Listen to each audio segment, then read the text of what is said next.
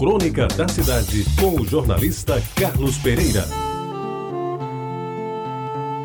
Amigos ouvintes da Tabajara, dois fortes motivos nos meus tempos de menino faziam com que eu chegasse cedinho ao cinema, muito antes do filme começar.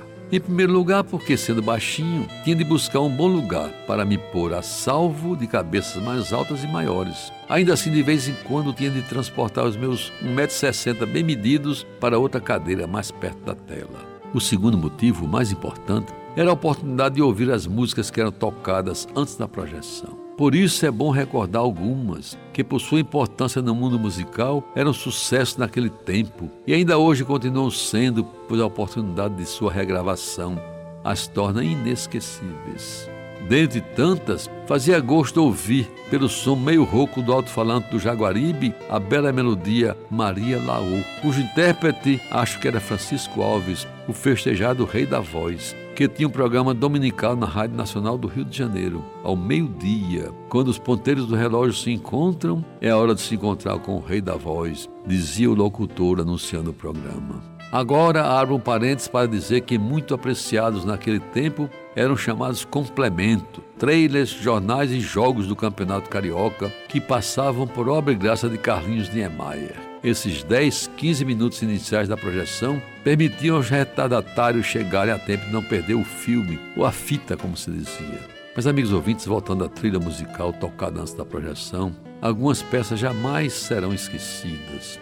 Dentre tantas, destaco sem ordem de importância, mas talvez pela frequência com que eram repetidas as inimitáveis Maria Bonita, As Time Goes By, tema do filme Casablanca, Oh My Papá, Meu Amor Brasileiro e os boleros Contigo na Distância e Solamente Uma Vez, interpretados por Lúcio Gatica e Gregório Barrios, respectivamente, sem falar no sempre atual Fascinação na voz inconfundível de Carlos Galhardo, que também nos brindava de vez em quando com Bodas de Prata. Aquela canção que falava de 25 anos de veneração e prazer, pois até nos momentos de dor.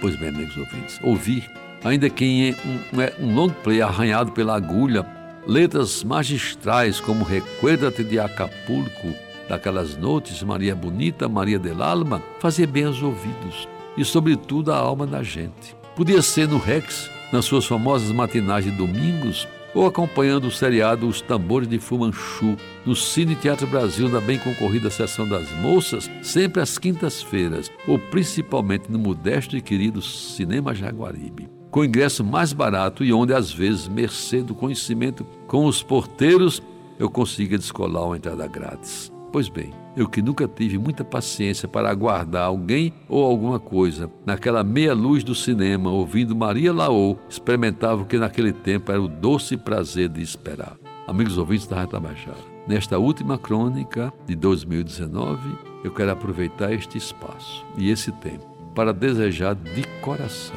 a todos aqueles que agora estão me ouvindo, a todos os meus amigos, aos parentes, aos colegas, aos companheiros, os melhores votos de Feliz Natal. Que este Natal seja de luz, de alegria, de paz, de paciência e, sobretudo, de amor.